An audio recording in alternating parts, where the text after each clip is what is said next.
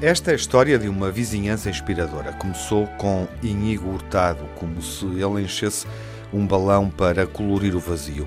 Inigo inspirou-se em histórias que lhe tinham chegado de Espanha e de Itália. Este catalão, de 49 anos, que reside em Portugal há quase três décadas, deixou-se levar por uma dádiva de encantamento.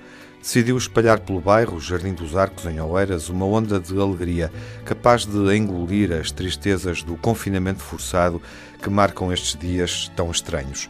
Primeiro mobilizou as pessoas do prédio, organizou um grupo no WhatsApp e desafiou a vizinhança a reunir-se à janela. O objetivo era fintar a solidão. Hoje o grupo já tem 200 pessoas. Prédio a prédio, aquele bairro acordou. Todos os dias os que moram lá passaram a juntar-se à varanda e à janela.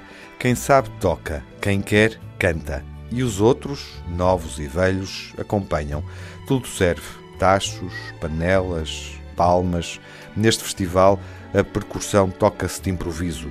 As sessões são diárias, com matinés às duas da tarde e soares às nove da noite. Ninguém falta. Durante 10 minutos, este exercício de descompressão e de partilha é já considerado por muitos o ponto alto do dia.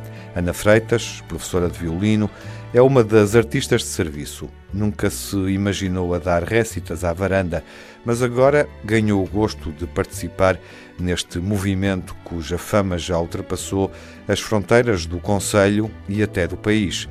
Diz que estas festas têm sido uma bolha de proximidade, mesmo quando se está fechado em casa, e que a levaram a conhecer vizinhos com quem de outra forma nunca falaria, vizinhos que estavam fechados e sem esperança.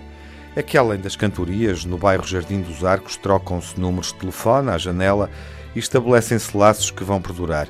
Cantam-se os parabéns a quem faz anos e já se combinam arraiais para quando for possível descer, enfim, da varanda e voltar a partilhar as emoções. A última iniciativa, e talvez a mais marcante, foi a recolha de alimentos para doar a 500 famílias carenciadas de Oeiras. Para isso, eles nomearam um representante por prédio e os donativos são recolhidos pela Presidente da Junta de Freguesia. Agora, todas as terças-feiras, uma carrinha vai levantar os donativos. Unidos, os vizinhos transformaram a dor em ideias e atos que se traduzem numa ajuda aos outros.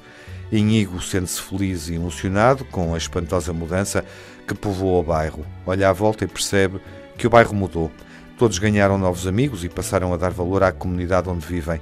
Ele diz isto com um sorriso do tamanho do mundo, porque sabe que fez o que devia fazer romper com as amarras impostas pela Covid-19.